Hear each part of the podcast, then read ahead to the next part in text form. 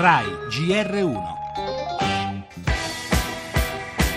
Cosa significa Brexit? Lei lo sa? Brexit, Scritto come? una marca. Una possibilità sempre più concreta, lo dicono i sondaggi. Pensa che possano esserci conseguenze negative dall'uscita eventuale della Gran Bretagna dall'Unione Europea? Le borse europee perderebbero il 24% del loro valore. qualche preoccupazione la induce.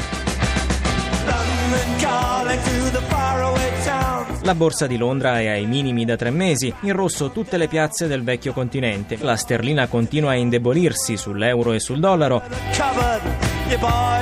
Un'uscita eventuale del Regno Unito porrebbe in tensione il mercato del debito pubblico e un paese fragile come l'Italia potrebbe subire effetti indiretti molto negativi. Il Regno Unito non è il principale paese di scambio dei prodotti italiani, quindi non ci saranno forti ripercussioni. È però un paese di forte migrazione, soprattutto dei nostri giovani. Nel caso di uscita dall'Unione Europea si porrà il problema dei visti di lavoro che diverranno molto selettivi. A meno che non ci chiudono il posto di lavoro, no. Quindi al momento cerchiamo di stare tranquilli.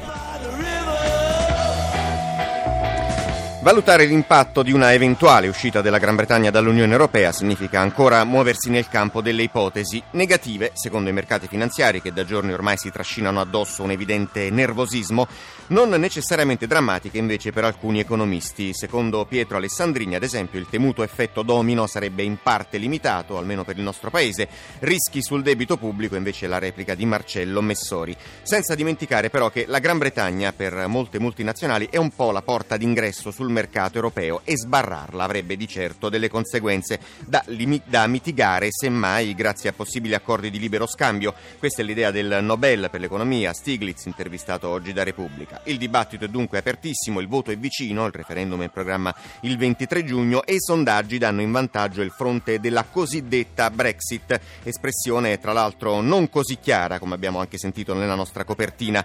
Il Premier Cameron, sostenitore della permanenza nell'Unione, sembra ora più isolato, anche il Sun, popolare tabloid, si è schierato a favore dell'addio.